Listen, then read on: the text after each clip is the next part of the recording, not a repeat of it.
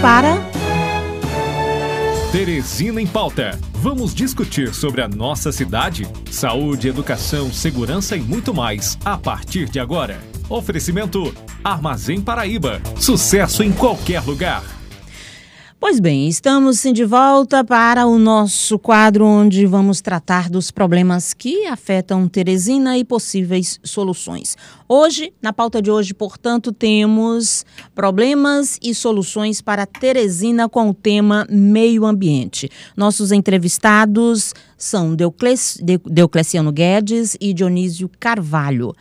É, Vou começar por Deocleciano Guedes professor da Universidade Federal do Piauí desde 1975, foi superintendente do IBAMA no Piauí, mantém escritório de assessoria e consultoria ambiental, prestou serviços para várias empresas de energia elétrica que utilizam, geram a partir da energia eólica e ou de biomassa. E também ele prestou a, presta assessoria ambiental e empreendimentos na área da construção civil e de plantio de grãos e espécies de crescimento rápido, como o eucalipto, o mogno africano e outros. Especialista em matemática aplicada às ciências ambientais e com experiência em licenciamento em vários estados do Brasil.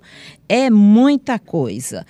Muito bom dia, é um prazer recebê-lo aqui no Jornal da Teresina, primeira edição. Bom dia. Bom dia, bom dia, senhora, a você, bom dia ao Dionísio e a todos os ouvintes da Teresina FM. Pois o professor bem. Diocleciano está com um currículo grande, né? Tá, bem, é bem vasto.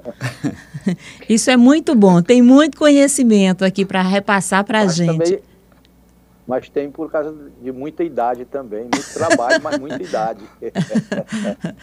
A experiência Dion... dos cabelos brancos. Dionísio Carvalho Neto, ambientalista, gestor ambiental pelo Instituto Federal do Piauí, jornalista pela Universidade Estadual do Piauí e também ex-secretário executivo do Meio Ambiente em Teresina. Agora eu vi aqui um nome Fusqueiro. Você gosta de Fusca? Olha o Fusca ali atrás dele. Cadê? Ah, mesmo, Fusquinha Verde. Muito bom dia, seja bem-vindo, Dionísio.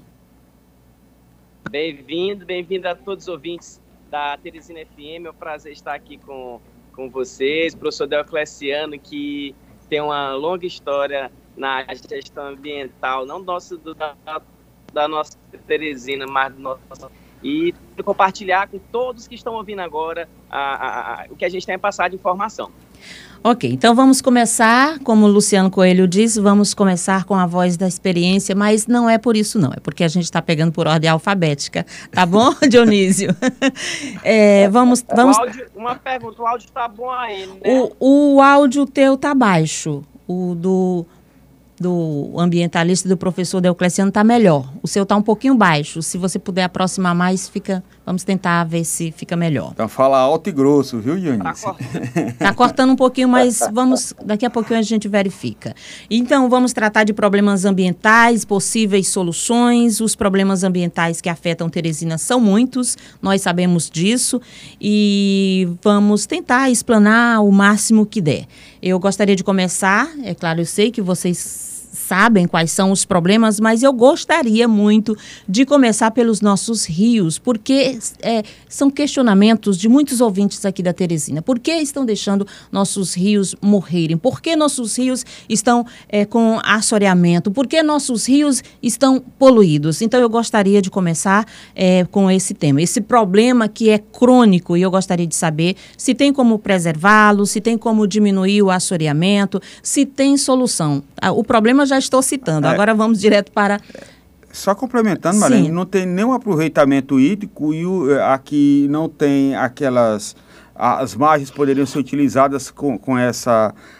cinturão verde, que são, tanto se fala aqui, é, não tem sequer o aproveitamento do lazer dos rios com esporte náutico, por exemplo. Então, só complementando a pergunta da Marlene, professor Deocleciano, logo em seguida o, Dionísio, por favor. A pergunta para os dois, começando por pelo professor Deocleciano Guedes. Muito bem. A questão do Rio Parnaíba, como da maioria dos rios do Brasil, é que eles foram descuidados de há muito tempo. Veja bem, a primeira lei que protege as margens do rio foi de 1934 e ela só protegia, na realidade, 20 metros. Só em 64 que veio uma lei que ampliou um pouco a proteção das margens do rio.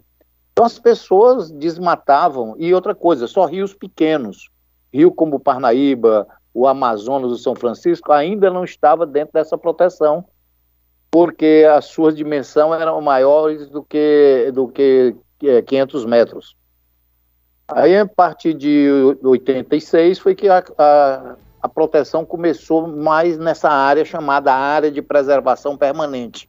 O que é, que é a área de preservação permanente? É uma área na margem do rio que não pode ser mexida. Isso depende da largura do rio. O, o, natural, veja bem, e não foi só aqui no Piauí, mas em todo o Brasil e quase no mundo todo, ah, os rios, no começo as cidades avançaram muito até dentro quase do rio. Vejamos que o troca-troca, onde é que ele se encontra, a, a própria Avenida Maranhão, do outro lado a Avenida é, Teresina, do, lá em Timon. Então elas estão muito próximas do rio e esse desmatamento vem causando, quando não se faz uma fixação, no caso, por exemplo, a, Avenida Maranhão parou o avanço do rio nesse sentido. Mas nos outros lugares, não. As margens vão, que a gente chama, que o nosso povo chama, vão desbarrocando, ou seja, vão sendo desmontadas. E o rio vai ficando mais largo, mais largo, mais largo, e a quantidade de água que o rio, é, que escorre pelo rio, é praticamente a mesma. E isso diminui significativamente a profundidade do rio e o seu poder de carrear seus detritos. Além de levar os detritos para dentro do rio, essa, essa atitude provoca também isso. Então, o rio Parnaíba vem sofrendo de muito, além do, do cerrado, de outros locais com grandes desma áreas desmatadas sem um devido cuidado, porque você pode fazer uma agricultura sustentável.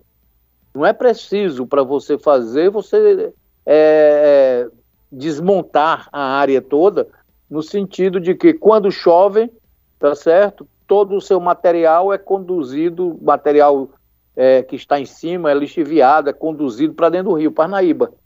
Não é só o Parnaíba, estou fazendo referência ao Parnaíba, o principal rio do Piauí, mas está acontecendo nos pequenos rios, em outros rios, como o Rio Gurgueia, como o Rio Sambito, como o próprio Rio Puti e outros rios. Então, esse é um dos problemas que nós precisamos abordar e atacar, e a Secretaria do Meio Ambiente ter mais cuidado com esse desmatamento, principalmente os da margem, para que não deixe o rio ficar mais largo. O, o Dionísio colocou, no, alguém colocou no começo que não tem, não se usa mais nem jet ski no rio. Olha, ali perto da estação de captação d'água da Norte, da Gespisa, é antiga Gespisa, hoje é é, Águas de Teresina, Sim. Praticamente se atravessa o rio de um lado a outro, de Teresina a Timon, a pé. O que é que está tendo que fazer? Colocando draga para afundar o rio para poder se captar água. Bom, essa, para começo, é isso daí. Quero ouvir a opinião de outros também, de, do meu amigo Dionísio. Dionísio Neto.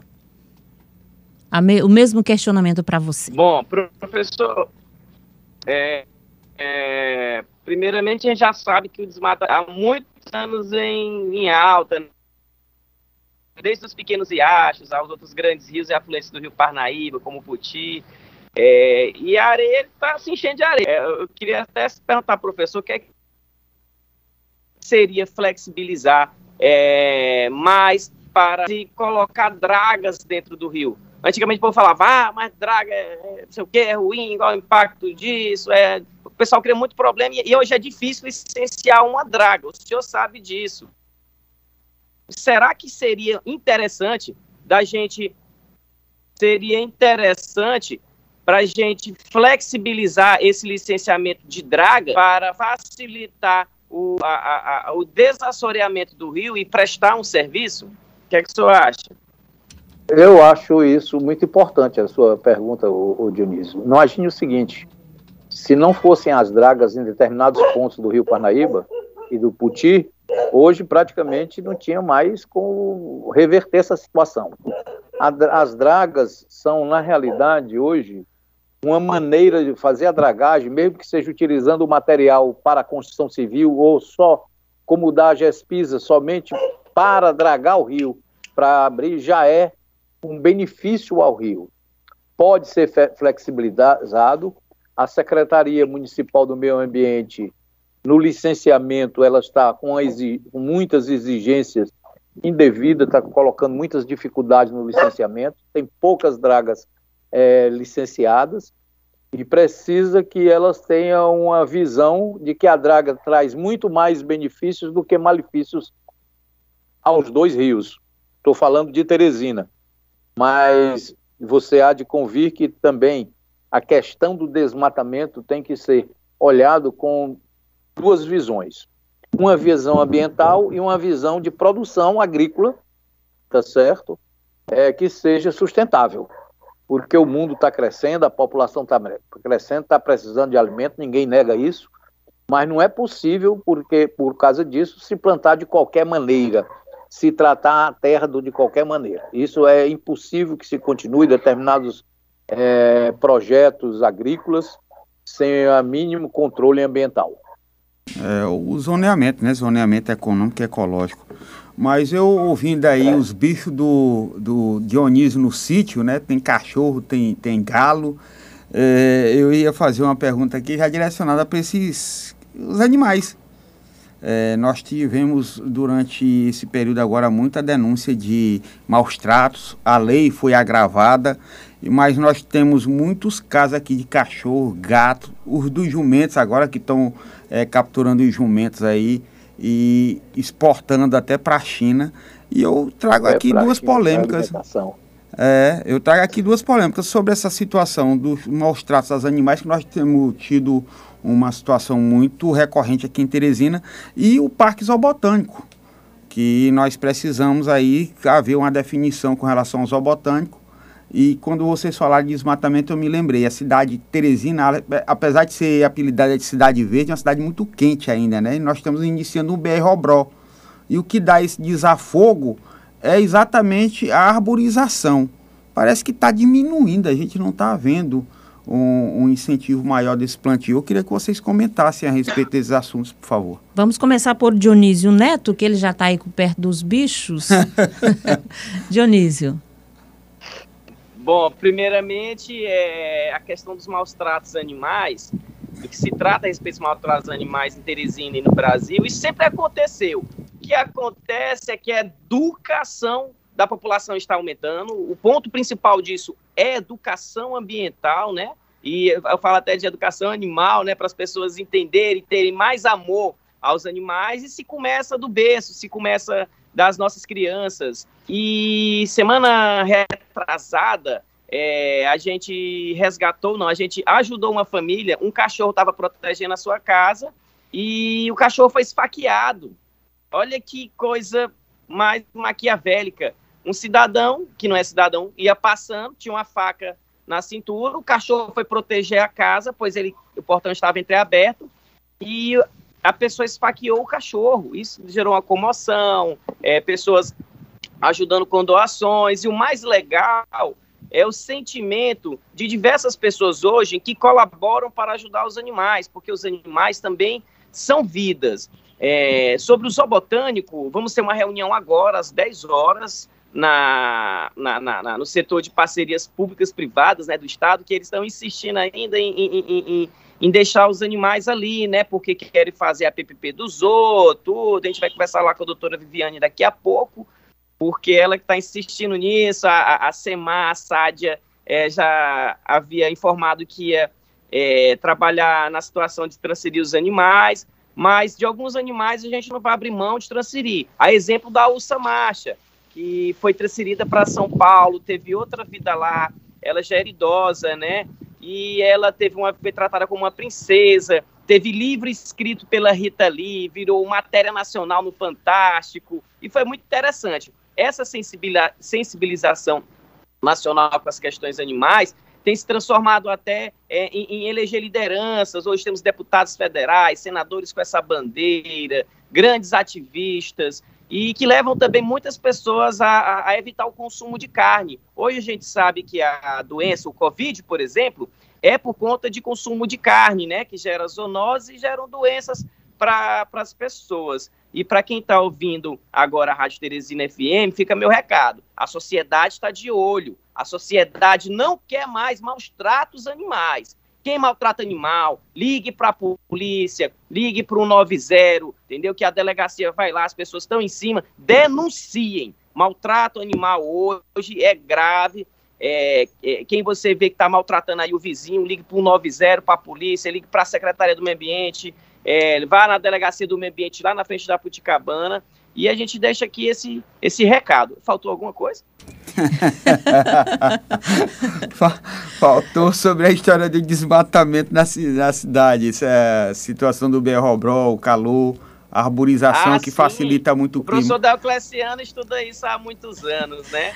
É, e acompanhou lá, da, tem acompanhado no Piauí todo, e a gente sabe que estamos vendo agora ah, na Europa, a situação da Europa, em alguns lugares muita seca, queimada, outros lugares muita chuva. Aqui frio com neve no sul do país, com muita neve, e isso, isso é muito estranho. A gente está passando o desmatamento, como o professor sabe, o professor Cleciano sabe, é, ele vai provocar efeitos nos nossos rios flutuantes, nos nossos rios que passam pelos nossos céus e formam as chuvas é, que vai atrapalhar na economia da gente, porque se tiver menos chuva, vamos ter menos produção. Então, gostar de meio ambiente, ser ambientalista, como muito falo, não é coisa de ambientalista, não, é coisa de economia, é coisa de dinheiro, de futuro, de, proje de projeto sustentável. É vida. E é isso que a gente precisa, né? De, de deixar essa caretice de dizer como esse governo vem fazendo aí, dizendo que meio ambiente vai atrapalhar a, a produção do campo e tudo. Não, gente, faz é ajudar. E gente com cabeça dura, com esse, com esse conceito que meio ambiente faz atrapalhar a economia errado, isso já está muito ultrapassado. Ok, então vamos passar agora a palavra para o professor Deocleciano Guedes. Bom, é, vou começar pela questão da arborização em Teresina. A arborização em Teresina foi negligenciado há muito tempo. Obviamente, quando criaram Teresina, com todos aqueles quadradinhos no centro, na época de sua fundação, é, quando ela saiu da beira do Puti e veio ali para o centro, onde é a Igreja do Amparo, veja bem que todos os quarteirões têm o mesmo tamanho, todas as ruas são estreitas. Naquela época, é, as pessoas não imaginavam, é, primeiro, um centro urbano mais desenvolvido com tipo outros tipos de veículos, tá certo? E não tiveram a preocupação, deixaram a praça, Praça Pedro II, Praça do Amparo, Praça disso, é, mas poucas áreas verdes, tá certo? E localizadas, sem ser difundidas essas áreas verdes em toda a cidade. E posteriormente Teresina continuou crescendo, é, quando criaram a Avenida Frei Serafim, já foi deixado uma área no meio da rua no meio da avenida toda arborizada, o que era significativo se tudo isso viesse sendo repetido, mas ainda hoje nós vemos muitas e muitas avenidas sendo criadas, novas avenidas, sem a preocupação em deixar uma área de arborização central, na lateral, tá certo? Vai para ali para onde você vai para Pedra Mole, para onde você vai para outras áreas de Teresina, você verifica isso a preocupação do poder público com a arborização em Teresina é, tem sido é, é muito pouco preocupante, é muito pouco preocupada a, a posição é, da administração. Por falta de recurso, bom, recurso sempre é alegado em todas as situações que são que dá deficiência ao ambiente, que dá saúde, com tudo. Sempre é, é, é alegada a questão da falta de recurso. Mas é muito mais por falta não de recurso, mas sim de um planejamento de longo prazo. Todo mundo sabe que Teresina está se expandindo e as suas áreas verdes do entorno estão cada vez ficando mais é, ficando diminuída e não deixando nem sequer nas próprias áreas construídas. Né? As pessoas hoje, ah, o Aldebaran deixou ar. Sim, deixou. Por, que, é que outro lugar do próprio município não pode ser é, é, arborizado da mesma forma com aquelas áreas verdes?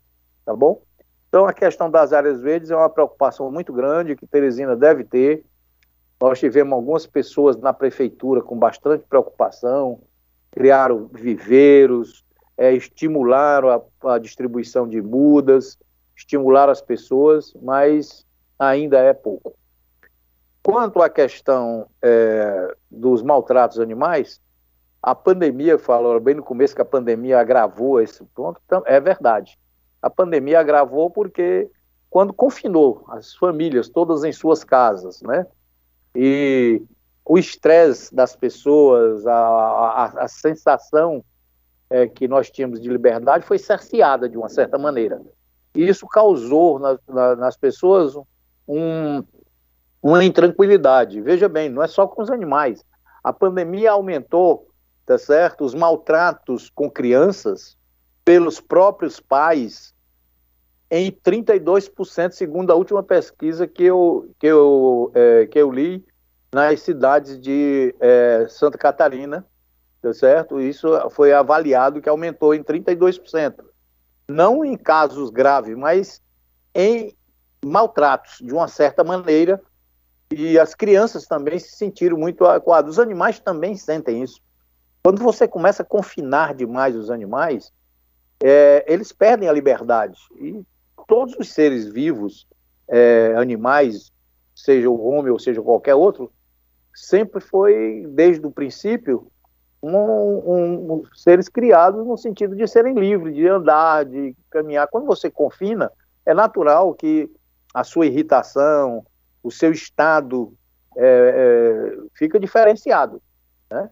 Aqui em Teresina, por exemplo, questão que eu quero voltar, eu acho que também, veja, as pessoas que gostam de animais, gostam de cachorro, gostam, né? E gostam dos outros animais, porque ele tem, eles têm um cachorro em casa. Mas eles gostariam muito mais de animais se eles tivessem a oportunidade de, pelo menos, ver, conviver. Eu tenho uma certa restrição ao tipo de ambiente que às vezes se dá para os animais em, em alguns ambientes é, como zoobotânico. Tem alguns ambientes ali que não são muito adequados para um determinado tipo de animais. Ali tem uma área que podia ser mais expandida, né? E colocado alguns animais, pelo menos, para que as pessoas vissem o que é que nós temos é, da nossa fauna silvestre. Porque as pessoas nem imaginam, muitas vezes nem pensam como é. Agora, alguns animais não podem ser tratados da forma que vem sendo tratado há muito tempo. É, os leões, por exemplo, quando foi um, uma época de 1900, eu não me lembro bem a data, os leões estavam sendo maltratados é, lá no zoobotânico de uma forma, é, é, tanto na alimentação como tudo, me lembro que quando o professor Valdemar chegou aqui no Piauí, né, 1980 e pouco, 70, 80 e pouco, uh, o professor Valdemar Rodrigues, o que aconteceu é que os zoobotânicos, os leões estavam morrendo. Foram perguntar. Aí disse, olha, só dá carne, só dá carne. Né? Está dando a alimentação correta. Eles não estavam dando a alimentação correta, tá certo?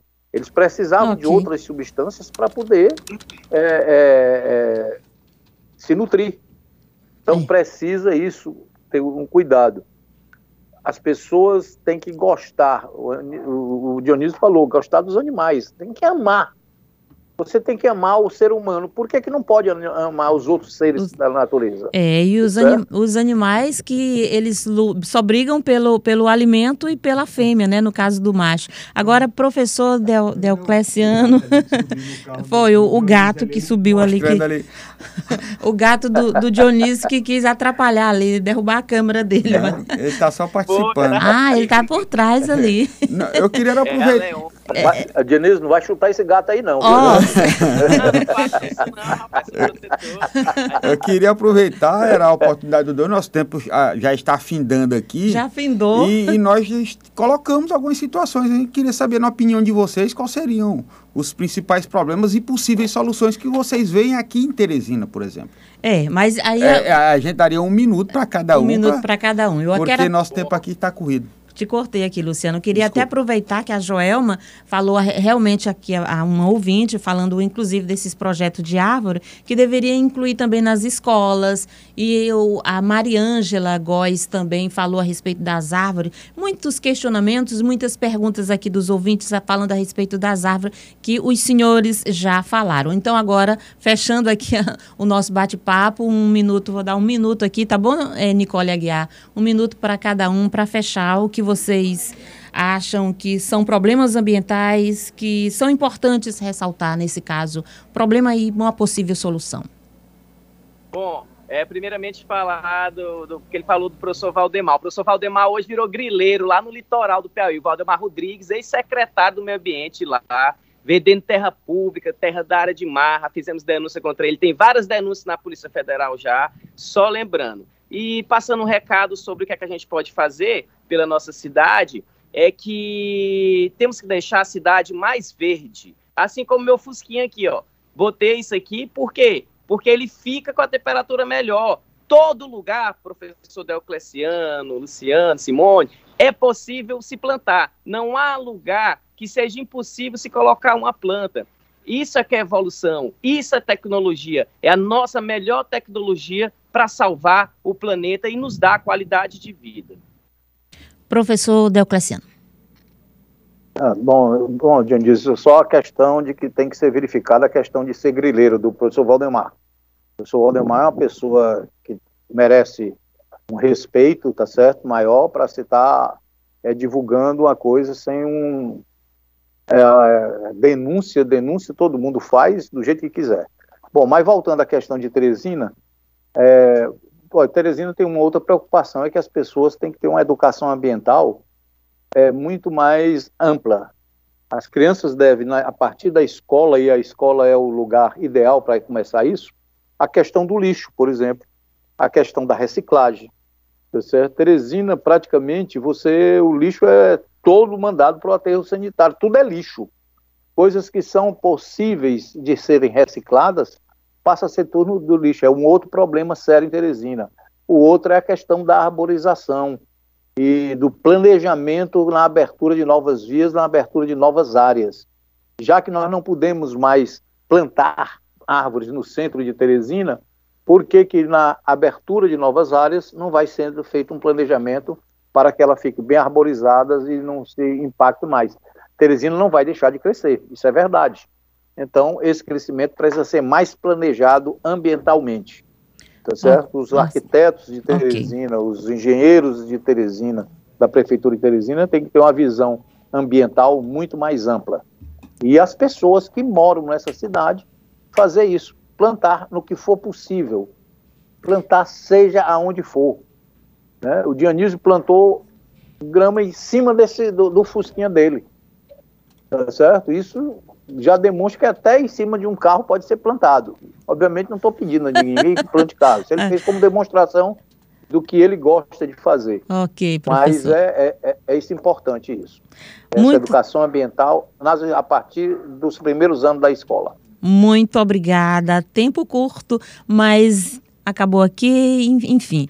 Queria só agradecer, encerrar aqui agradecendo a vocês. Muito obrigada, professor, os ambientalistas Deocleciano Guedes, Dionísio Neto, muito obrigada a todos vocês que acompanharam também. Um bom dia, numa outra oportunidade, com certeza vamos continuar falando, conversando aqui sobre o